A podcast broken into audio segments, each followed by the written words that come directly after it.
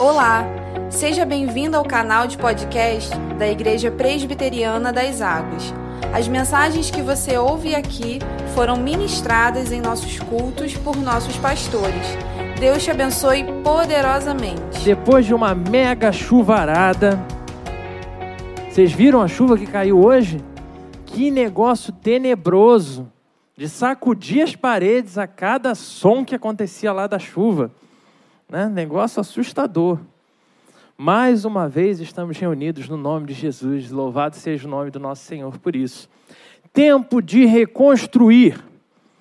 Eu não sei vocês, mas essa série não só tem me ajudado no processo de reconstruir questões da minha vida, nos meus sonhos, nos meus projetos, nos meus relacionamentos, como ela também tem evidenciado áreas que eu jurava que estavam tudo ok, mas que também precisavam de reconstrução, de restauração no Senhor.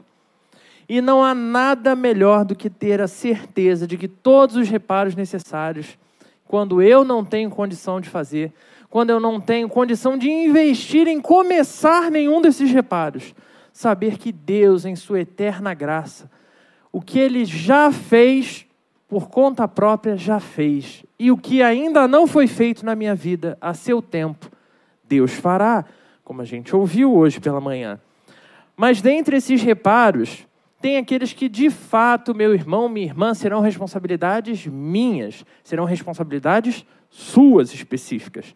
Às vezes ainda passamos por tempestades e tormentas como a de ainda agora. Então, até áreas que a gente considerava que já estava tudo dominado, tudo resolvido, tudo reconstruído, se tornam perigosas de novo. Situações em que o caos emerge do nada, roubando a nossa paz, destruindo a nossa aparente segurança. Se isso pode acontecer em cada um de nós individualmente, imagine em coletivo, quando a gente junta um grupo de pessoas como a gente tem aqui. Misericórdia, como diria minha sobrinha que é o jargão dela. Se olharmos então para a igreja do Senhor, isso se tornaria mais crítico, porque aí não são problemas do Felipe.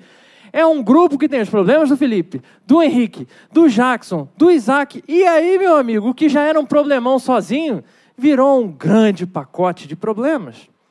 É com isso em mente, irmãos, que eu te convido a olhar para a primeira carta de Pedro, capítulo 5, e acompanhar a leitura dos versículos 1 até o 11.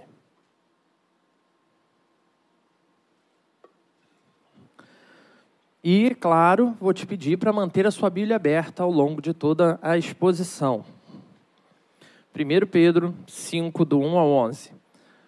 Diz assim a palavra do Senhor: Rogo, pois, aos presbíteros que há entre vós, eu, presbítero como eles, e testemunha dos sofrimentos de Cristo, e ainda coparticipante da glória que há de ser revelada. Pastoreai o rebanho de Deus que há entre vós, não por constrangimento, mas espontaneamente, como Deus quer, nem por sorte da ganância, mas de boa vontade.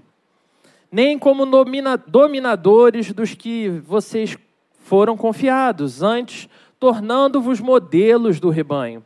Ora, logo que o Supremo Pastor se manifestar, recebereis a imarcessível coroa de glória. Rogo igualmente aos jovens, olha aí, hein? Rogo igualmente aos jovens, sede submissos aos que são mais velhos, outro sim, no trato de uns com os outros, cingivos de toda humildade, porque Deus resiste aos soberbos Contudo, aos humildes concede a sua graça. Humilhai-vos, portanto, sob a poderosa mão de Deus, para que ele, em tempo oportuno, vos exalte, lançando sobre ele toda a vossa ansiedade, porque ele tem cuidado de vós. Sede sóbrios e vigilantes, o diabo, vosso adversário, anda em derredor como leão que ruge, procurando alguém para devorar resisti-lhes firme na fé, firmes na fé, certos de que sofrimentos iguais aos vossos estão se cumprindo na vossa irmandade espalhada pelo mundo. Ora, o Deus de toda graça, que em Cristo vos chamou a sua eterna glória, depois de terdes sofrido por um pouco, ele mesmo vos há de aperfeiçoar, firmar, fortificar e fundamentar. A ele seja o domínio pelos séculos dos séculos. Amém. Essa semana, eu não sei se você acompanha muito né, da comunidade científica, mas a comunidade científica foi à loucura com uma grande descoberta. Alguém sabe do que eu estou falando? Sim? Não? Foi anunciado que o exoplaneta chamado de Wolf 1069b tem diversas características similares à Terra, apresentando condições potencialmente habitáveis. Você entendeu o que eu falei? Descobriram um planeta em todo o universo, bem próximo de nós, a apenas 31 mil anos-luz, só isso. Logo ali na esquina, com condições que parecem habitáveis para nós. Cansados, entristecidos, Uau! desanimados. Será possível vida em outro planeta? Porque tu és digno, Senhor. Então surgem despeito- várias perguntas. Será que já existe vida lá? Será que já existiu em algum momento da história vida naquele lugar? Será que poderemos migrar para lá e ainda conseguir nos adaptar ao estilo de vida nesse novo planeta? E no meio religioso, irmãos, isso sempre parece ser um problema. Por quê? Porque a Bíblia não fala nada de outros planetas, de vida em outros planetas. Então muitos agem como se ou a descoberta necessariamente é falsa, e a gente está vivendo uma grande manipulação da realidade, ou se realmente existe esse outro planeta, e se realmente tem condição de vida, e se realmente pode ser que alguém esteja morando lá, ou que a gente vá morar lá, necessariamente a Bíblia é falsa e não faz sentido. O Evangelho não explica todas as coisas. E é interessante observarmos como esse mesmo comportamento se repete em diversas áreas do conhecimento humano. Por exemplo, descobertas arqueológicas fazendo com que todo o conteúdo histórico da Bíblia seja questionado. Afinal de contas, se tem algum equívoco, deve ser a Bíblia. Sem perceber, sem que seja necessária nenhuma força externa para isso, a todo momento a fé em nossos corações é atacada de alguma forma, com alguma novidade, com alguma coisa altamente importante descoberta. Mas perceba atentamente que isso não é o problema. Afinal de contas, Jesus já tinha nos alertado que isso aconteceria, que seríamos atacados, que seríamos confrontados e até perseguidos. E que precisamos sim, meu irmão, minha irmã, estar preparados para toda e qualquer situação. O maior problema nesses ataques está no fato de que, que cada ataque que surge, cada um deles, o que ele tem de pior é a forma como ele revela a fragilidade dos nossos corações, a fragilidade da fé que a gente admite ter.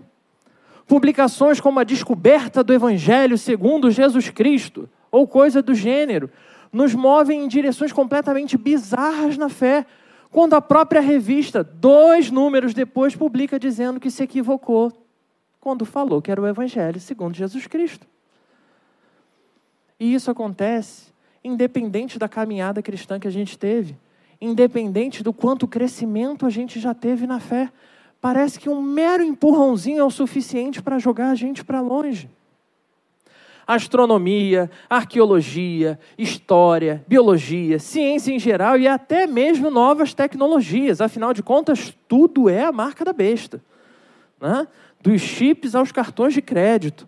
Parece que somos tão sensíveis às novas provas ou às novas evidências que vão surgindo que a nossa capacidade reflexiva tem sido reduzida a cada dia mais, como se a gente fosse facilmente conduzido por qualquer ideia que surge. Um último exemplo disso, então, está nas famosíssimas fake news, que a gente não podia passar sem falar delas. Não só somos terrivelmente abalados por qualquer notícia cientificamente comprovada, como meras mentiras nos deixam completamente afetados, irmãos. Tiram nosso sono, tiram a nossa paz. E o pior, a gente não só se afeta, como a gente repassa isso adiante para estragar a semana das outras pessoas no caminho. Assumimos fidelidade a partes baseados em informações completamente falsas que qualquer busca na internet ajudaria a resolver. Ou mesmo parcialmente verdadeiras, mas manipuladas para poder vender uma determinada ideia. E uma vez contaminados, irmãos, com esse tipo de incredulidade, de dúvida, nós acabamos sim dominados por convicções completamente vazias. Mas apesar da tecnologia ter de fato evidenciado todas essas coisas, tornado mais escrachado o volume de coisas absurdas que a gente acredita, por incrível que pareça, nos primeiros dias da igreja de Jesus não era muito diferente, não, porque os corações eram exatamente iguais aos nossos. Corações corrompidos pelo pecado. E corações corrompidos pelo pecado têm suas inclinações, medos e receios todo dia. Não é algo que a gente pode simplesmente desativar. E são esses corações corrompidos que se tornam abaláveis por notícias assim, que se desesperam com coisas que surgem do nada. São esses corações frágeis e vulneráveis que precisam ser alvo de reconstrução através do poder e do agir do Senhor que age sobre a sua igreja. Corações tão debilitados que, como boias em um grande mar revolto, vivem seus altos e baixos sem qualquer segurança de para onde eles vão, sem qualquer segurança de que um dia vão voltar a viver em paz. E por isso, basta uma pequena corrente para um lado, ou um leve vento em qualquer direção, para que essa boia vá parar muito longe. Você já jogou futebol na praia? Já viu a bola cair lá no mar? Você já viu acontecer de alguém ir, o primeiro ficar no caminho, aí o segundo vai atrás da bola, até a hora que a gente agradece a Deus pelo futebol e se despede da bola porque a maré leva para longe muito longe onde não dá mais para buscar. Muitas vezes fazendo que se perca em alto mar, até que, sem forças, sob efeito da água do mar, das alterações climáticas, do sol e chuva sobre ela ali, por fim, ela esvazie e afunde no mar, sozinha e perdida. E essa carta de Pedro à igreja é um alerta contra todas essas coisas que falamos até aqui. Está nos advertindo, irmãos, que essa boia, essa bola, essa coisa que é levada por correntes, por ventos, a viver sozinha e que sozinha acaba afundando, sofrendo, morrendo, abandonada, sou eu e é você. Sozinhos, por mais bem intencionados que sejamos, acabaremos conduzidos por ventos de doutrina, por marés de fake news, até terminarmos de fato abandonados, porque ninguém mais vai suportar conversar com você, nem sobre política, nem sobre assunto nenhum. Até terminarmos verdadeiramente sozinhos. Mas existe uma poderosa ferramenta de Deus para combater absolutamente todas essas coisas. E essa ferramenta se chama igreja. Isso mesmo que você ouviu igreja, um grupo de boias igualmente frágeis e vulneráveis, mas que nas relações entre si crescem e se apoiam mutuamente para perseverarem até o final. Essa carta de Pedro não tem o intuito de dizer que viver em igreja será uma moleza, que será maravilhoso e fácil. Mas ao contrário disso, nos mostra que, em meio às nossas dificuldades individuais, precisamos obter de Cristo, irmãos, a restauração não só nas nossas próprias boias, mas como um todo, um grande grupo de boias, que às vezes vão precisar que um furo que tem na minha boia seja tapado pela boia que vai estar tão coladinha em mim aqui, que vai impedir que haja vazamento, até acontecer a restauração completa. Assim como vimos áreas a restaurar na nossa vida ao longo do mês de janeiro, te convido a olhar para uma importante restauração essencial na minha vida e na sua vida: a restauração da igreja do Senhor. Em primeiro lugar, não se deixe enganar, porque eu sei que é tendencioso a gente olhar e pensar: minha restauração, restauração da igreja, como coisas distintas. Embora pareçam sim coisas diferentes, quando a gente está falando de restauração de igreja, continuamos falando de restauração de vidas. Porém, nas relações coletivas enquanto corpo de Cristo, enquanto partes conectadas de um mesmo corpo. Então, essa mensagem é para toda e qualquer boia que está cansada de lutar sozinha. toda e qualquer boia que tem vivido em alto mar, perdida, nadando, lutando contra forças de ventos e correntes. Assim como para todas as boias que têm se furado nas relações enquanto dentro de uma igreja. Boias que se magoaram, que viviam ali servindo ao Senhor da igreja e foram feridas dentro da igreja no serviço ao Senhor. Na igreja do Senhor, irmãos, nos organizamos em lideranças. E para as lideranças, Pedro já começa mandando uma palavra direta, e eu te convido a olhar de novo para a sua Bíblia. Versículos 2 ao versículo 4. Pastoreai o rebanho de Deus que há entre vós, não por constrangimento, mas espontaneamente, como Deus quer, nem por sorte da ganância, mas de boa vontade, nem como dominadores dos que foram confiados, antes tornando-vos modelos do rebanho. Ora, logo que o Supremo Pastor se manifestar, recebereis a imarcessível coroa de glória. Meus irmãos, existe algo belo nessa relação entre líderes e liderados quando olhamos para a igreja do Senhor. Porque não se trata de demonstração de poder e autoridade em si mesmo, embora em muitos corações isso ainda seja a coisa que as pessoas mais se apegam. Você não está falando com qualquer um, você está falando com o pastor reverendo Felipe Tavares de Souza, sendo que o que é essa pessoa diante de Jesus Cristo? Um servo, como absolutamente qualquer outro. Porque nós que somos líderes não o fomos desde sempre. Para que a gente chegasse até esse patamar, até essa posição, Deus usou a vida de várias outras pessoas e só é possível haver um líder no momento que Deus mesmo traz pessoas para juntarem-se a esse líder, para serem lideradas por ele. E digo mais, não é porque somos líderes hoje que o seremos líderes para sempre. E aleluia por isso. Louvado seja o nome do Senhor por isso. Por isso, um dos, dos intuitos de Pedro é mostrar que nessa relação entre homens e mulheres que amam Jesus Cristo e têm frágeis corações, existe a possibilidade de algumas questões ficarem mal resolvidas. Afinal de contas, no paralelo que a gente fez, somos todos boias. Então, tem aquela boia que tem o birro mais durinho e acaba furando a boia sem querer. Né? Tem aquela autoridade que acha que pode falar de um jeito que acaba ferindo os outros no caminho. Porém, os que exercem liderança precisam ter claro à sua frente que é seu dever sempre servir a todos os demais. Serviço, porque o chamado ao Senhor é um, é um chamado de serviço como aves que voam na frente, naqueles voos em bando. E você, como um bom morador do estado do Rio de Janeiro, seja de onde você more, você já viu aquele bando de pombo voando em algum momento. E eles formam um V, né? Bonitinho voando. E como a gente sabe, os que são mais fortes vão na frente para ajudar os outros que precisam seguir atrás. Isso é ser líder. Então, enquanto líder, Pedro sabe que muitas vezes é extremamente pesado ter que decidir em nome de um grupo. É difícil pensar na segurança de todos. É impossível agradar a todos os liderados. É impossível, irmãos. Por mais que um líder se esforce, estar sempre atento à edificação de todos, em todo momento embora isso seja a responsabilidade do líder. E é por isso que ele traz a memória dos líderes da igreja o compartilhar dos sofrimentos de Cristo. Porque nós não fomos chamados para nos tornar líderes luxuosos. Isso aí é a vida política no Brasil.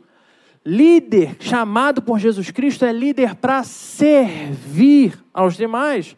Pois não fazemos o que fazemos por sermos melhores do que ninguém, mas porque fomos conduzidos por Deus para caminhar com Ele, entendendo quão nada nós somos. Por isso, ao olhar para qualquer pessoa na caminhada, o desafio de um líder é entender que ele precisa ainda mais do que você.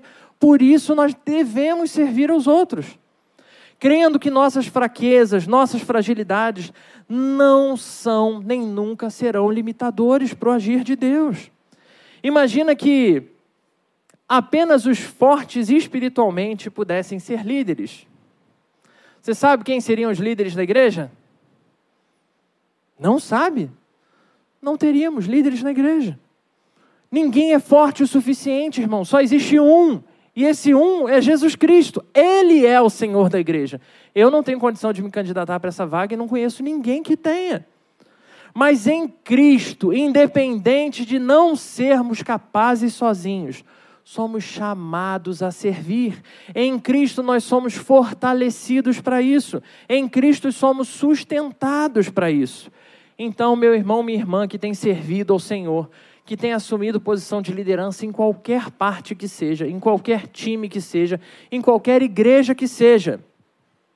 Você que é líder, lembre-se todos os dias da sua vida, nunca foi sobre você. Sempre foi e sempre será sobre Jesus Cristo. Porque todas as coisas acontecem através de Jesus Cristo e para a honra e glória de Jesus Cristo, e não da sua pessoa ou liderança. Mas apesar disso, ele ainda promete um prêmio para esses pobres infelizes que foram chamados a servir tanto. Ele ainda promete um prêmio. Então, Senhor líder, tenha força, persevere, siga firme. Jesus está com você. É garantido que você vai chegar no final, então não tem por que você desistir. Você não está à deriva, por mais que pareça que você está nadando sozinho contra a correnteza muito menos abandonado. O Deus que te chamou para ser igreja é o mesmo que te sustenta para pastorear a vida de tantas outras pessoas que Ele colocou na sua mão.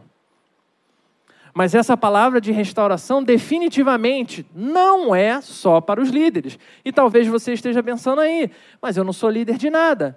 Ou eu consertaria essa frase por eu ainda não sou líder de nada. E como um perfeito exemplo da Igreja das Águas, estamos diante de uma igreja jovem, uma igreja nova, uma igreja que entende que é preciso aprender muito mais. Então, Pedro diz para essa igreja, olhando agora para os liderados, também precisando de restauração. Volta os seus olhos para a palavra do Senhor. Rogo igualmente aos jovens, sede submissos aos que são mais velhos outro sim no trato de uns com os outros. Cingivos todos de humildade, porque Deus resiste aos soberbos, contudo, aos humildes concede a sua graça. Humilhai-vos, portanto, sob a poderosa mão de Deus, para que ele, em tempo oportuno, vos exalte. Lançando sobre ele toda a vossa ansiedade, porque ele tem cuidado de vós. Observe atentamente que ele não está mandando lançar sobre a liderança, nem sobre os presbíteros, nem sobre nenhuma outra pessoa, lançando sobre ele mesmo, o Senhor da igreja. Sede sóbrios e vigilantes, porque o diabo, vosso adversário, anda em derredor como um leão que ruge procurando a quem? Alguém para devorar. Resisti-lhe firmes na fé, certos de que sofrimentos iguais aos vossos estão se cumprindo na vossa irmandade espalhada pelo mundo. Assim como palavras de desafio e motivação dedicadas aos líderes, também somos igualmente desafiados e motivados enquanto liderados, irmãos. Quatro são as palavras principais nesse, nesse trecho que a gente acabou de, de repetir. Você observou quais são as coisas que ele manda estar atento enquanto jovem, enquanto liderado, enquanto alguém que serve ao Senhor? São quatro coisas. Ele vai dizer: sejam humildes, sejam sóbrios, sejam vigilantes e sejam resistentes. Dentre todas as coisas que ele podia indicar. Deus usa então Pedro para nos orientar nessas quatro questões essenciais enquanto membro de uma igreja. Humildade, irmãos, que deveria ser suficiente para não nos tornarmos igualmente doutores de mensagens vazias. E se tem coisa que mostra o quanto a gente não tem humildade, são debates na internet. Sempre você pode abrir qualquer postagem de qualquer coisa em qualquer rede social. Você vai lá nos comentários, dedica um minuto da sua vida para você ver quantos doutores de nada é, comunicam alguma coisa absurda ali. As pessoas estão certas do que elas estão falando, absolutamente convictas que só o que elas defendem é verdadeiro. Isso é a caracterização da plena falta de humildade. E isso que a gente vê lá na internet é algo que a gente reproduz em várias áreas da nossa vida. Quando a gente começa a falar que só o político A é que vai trazer a solução para o mundo, como se o político A fosse Jesus Cristo. Quando a gente começa a falar que o clube de futebol A é infalível, e aí acaba perdendo para qualquer outro. Quando a gente fala que alguma coisa é porque é, quando não faz a menor diferença na nossa vida espiritual. E a gente segue magoando pessoas, ferindo pessoas simplesmente por falta de humildade. Então, meu irmão, minha irmã, um dos alertas que Pedro nos traz é: sejam humildes, estejam aptos a se humilhar, caso seja necessário.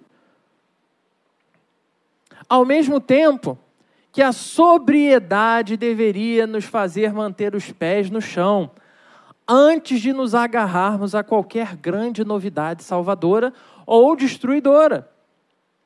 Porque, afinal de contas, a ciência vai continuar avançando, irmãos, e várias coisas vão ser descobertas e desenvolvidas ao longo do tempo. Louvado seja o nome do Senhor por isso. Se isso não tivesse acontecido, a gente estaria morrendo de calor aqui agora, mas Deus providenciou um varão valoroso na história para construir o ar-condicionado. Louvado seja Deus por isso. Amém? Glória a Deus. E isso é algo para abençoar as nossas vidas.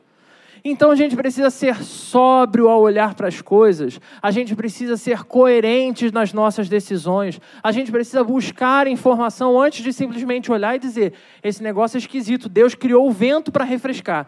Então quem usa o ar-condicionado é do diabo. Não é não, tá, irmãos? Foi só um exemplo.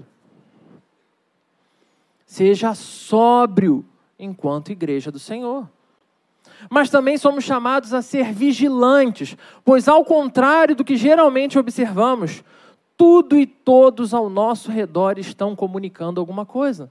Como diz o Sproul, grande escritor cristão, todos somos teólogos, todos estamos defendendo alguma verdade, todos estamos vendendo alguma ideia, apresentando e defendendo aquilo que é mais importante para o nosso coração o tempo todo oferecendo novos ídolos, irmãos, para sequestrar os nossos corações. Ídolos que são tão importantes para mim que eu saio pelas ruas convencendo todo mundo que aquilo ali é a grande esperança deles. Então, meu irmão, minha irmã, vigie, abre os seus olhos, lembre-se de que só existe um realmente Senhor sobre tudo e todos esteja atento para que o seu coração não vacile se agarrando a outras coisas. E por fim, resistentes, pois só observar, só identificar os desafios, ou só perceber que eles estão se aproximando de nós e da nossa igreja, não vai ser o suficiente. Então, resista às grandes sugestões mega inovadoras, seja na fé, seja na vida. E aqui, né, desde o meu problema no coração, eu tenho me empenhado aí em ser mais parecido com o nosso irmão Henrique, né? mais motivado em cuidar da minha saúde. Louvado seja Deus por isso. E vocês não têm ideia da quantidade de chás super inovadores que a, a, o Instagram oferece. Ou você tem? Pela quantidade de sorrisos, eu acho que você tem. Um chá que seca a barriga em seis dias.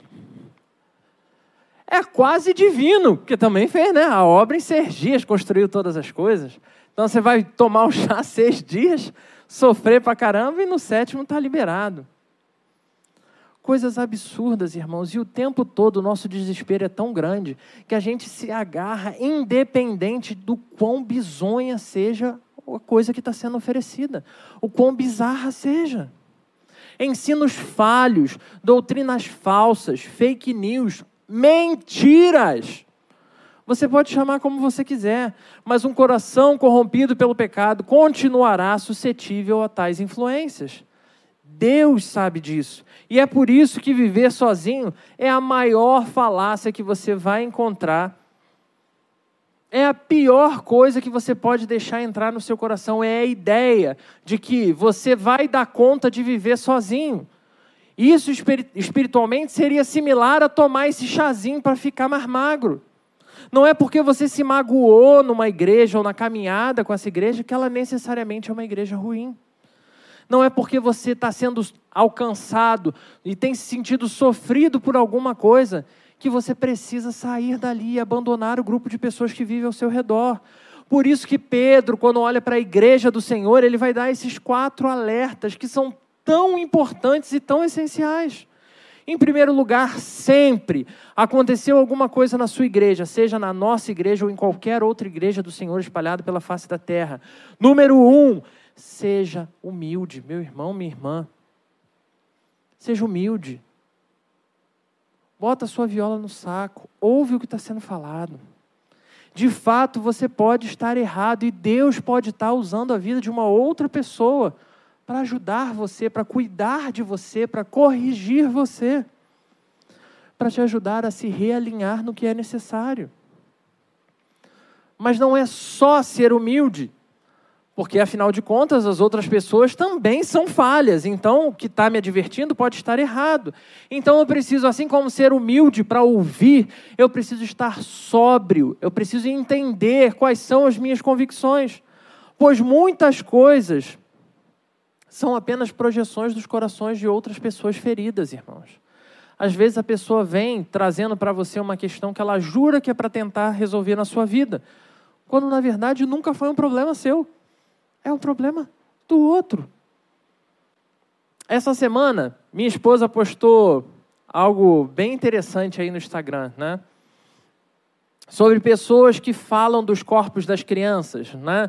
Chamando ali muito cedo de gordinha, de feinha, de baixinha e outras coisas mais. Qualquer coisa de, de valor pejorativo. E você sabe, meu irmão, minha irmã, que em família, meu Deus do céu, nós somos terríveis com isso. Né? A gente ofende mesmo e ofende sorrindo, achando que é engraçado. Então é nesse momento que a gente precisa aprender a ser sóbrio. Como igreja do Senhor, precisamos ser sóbrios, pois esse tipo de mensagem fala mais sobre mim do que sobre os outros. Quando eu chego para apontar para alguém, eu preciso realmente testar o meu coração primeiro. Sabe aquela coisa, quando alguém se aproxima do irmão para divertir, aí você fala: irmão, olha, você está perdendo a linha, né? Você está bebendo demais, fica na calçada aí. Aí ele, ah, tudo bem, eu fico na calçada, mas você. E aí parece que a gente vive numa eterna disputa de quem tem o pecado pior. Quando na verdade a gente vive sim numa eterna caminhada de restauração. Então, quando eu vejo o meu problema, eu ouço que alguém aponta para o meu problema, eu ouço isso e eu exercito a humildade, ouço tudo que a pessoa tem que falar. Em segundo lugar, preciso ser sóbrio o suficiente para dizer: Senhor, procede, é válido, é o que a tua palavra orienta a viver? Eu realmente não tenho dado conta? E se é isso, a gente precisa continuar olhando para as questões em diante. Terceiro ponto era, você se lembra? Seja vigilante. Pois, como dizem alguns, o mundo não é para amadores. Vivemos imersos em uma cultura né, de sobreposições de cultura. Culturas muito, muitas vezes, sim, opressoras e dominadoras. Então não dá para brincar de ser crente nessa história. Não dá para a gente fingir que o mundo é cor-de-rosa e são unicórnios esperando a gente do lado de fora. Porque, afinal de contas, um dia você dorme homem crente e no outro você acorda hétero, cis, homofóbico.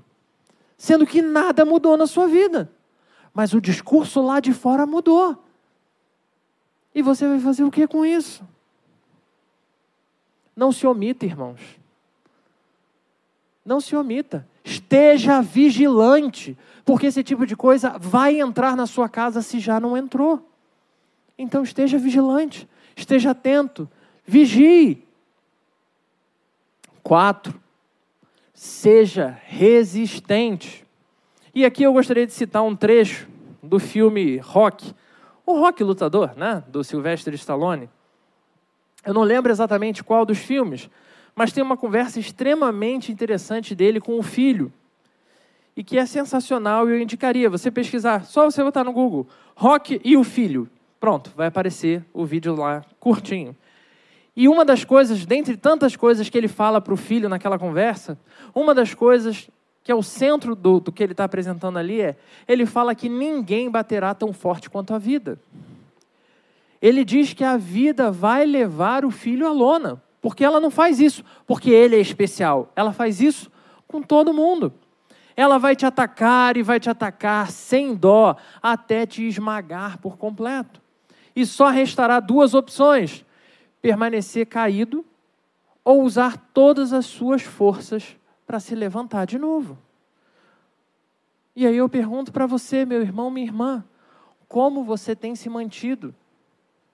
Será que você é esse que é o primeiro supapo que a sua fé leva, você cai no chão e fala: pelo amor de Deus, me deixa caído aqui, me ignora?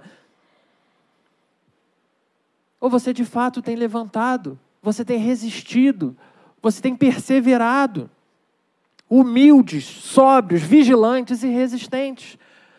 E isso precisa ser uma verdade absoluta nas nossas vidas. A advertência é para ontem, irmãos. Porque não existe uma igreja perfeita desse lado da vida. E Pedro já sabia disso, porque ele já tinha vivido essa lógica de igreja. Assim como não existem cristãos perfeitos, e aqueles irmãos daquela igreja que Pedro manda a carta também já sabiam disso. Afinal de contas, muitos ali já estavam pensando em desistir da fé. Mas pensar restauração nos leva a pensar que, embora essa obra comece em você, comece em mim, comece em cada um de nós individualmente, ela há de percorrer todo o povo de Deus espalhado pela face da terra.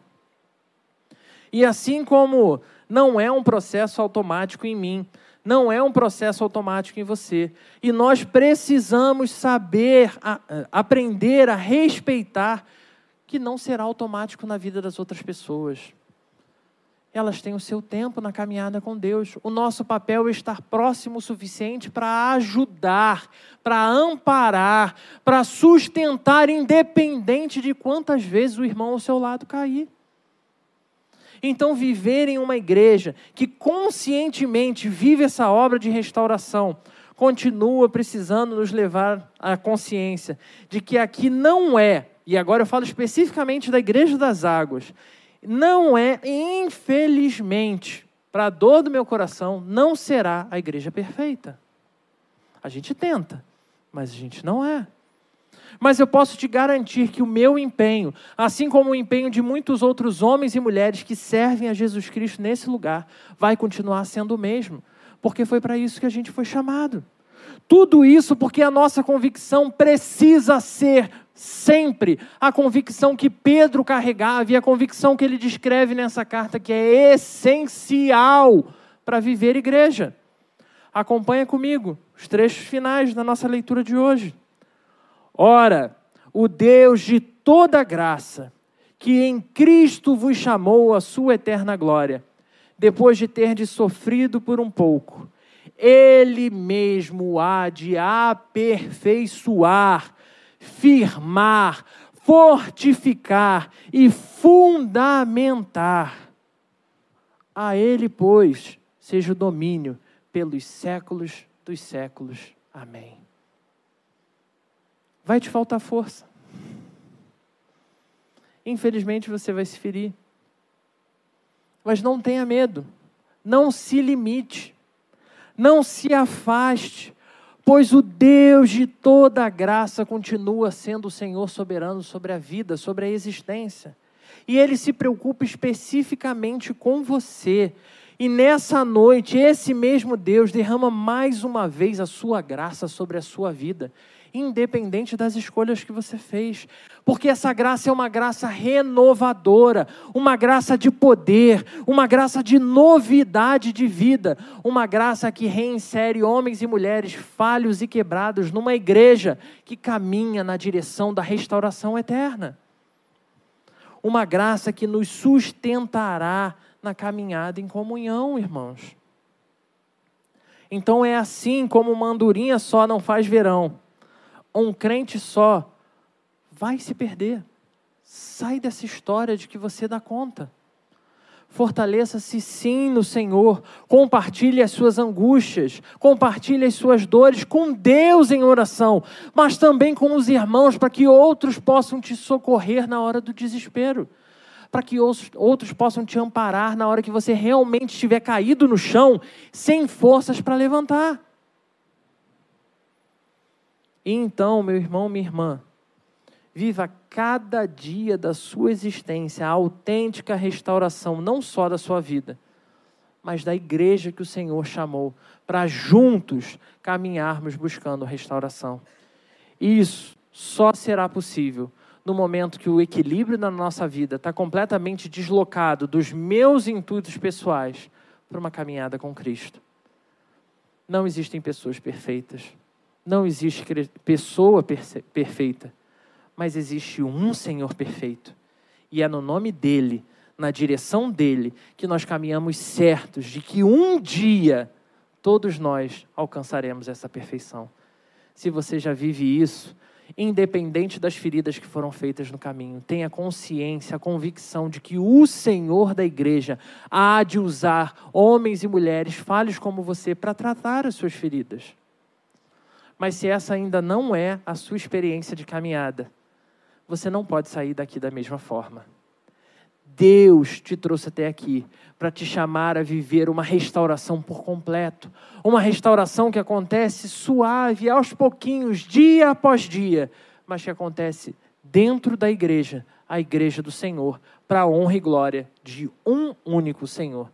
Você pode fechar os seus olhos? Santo Deus, obrigado, Pai, porque a sua obra de restauração não depende de bons operadores, de bons trabalhadores, de perfeição nossa porque o Senhor mesmo, na sua eterna graça, conhece os nossos corações e limitações, Pai.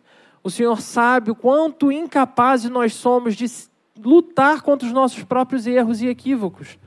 Obrigado, Senhor, porque na nossa limitação o Senhor nos dá a maravilhosa graça de sermos servos e servas teus, servindo aos nossos irmãos de maneira que aqui, reunidos nesse lugar, temos contemplado, Senhor, vidas que têm abandonado vícios, vidas que têm se libertado de tantas coisas tão ruins, Senhor, porque o Senhor tem nos dado essa graça. Obrigado, Senhor, porque casamentos que estavam perdidos no Senhor foram restaurados. Obrigado, Senhor, porque tantas coisas que são impossíveis para nós continuam sendo nada diante do teu poder e do teu agir. Deus, nós te pedimos que, assim como o Senhor já fez tanto na história da igreja, o Senhor faça mais e mais no nosso meio, nos dando a experiência, Pai, perfeita da restauração que só é possível no Senhor. Assim nós oramos para a tua honra e para a tua glória. Amém.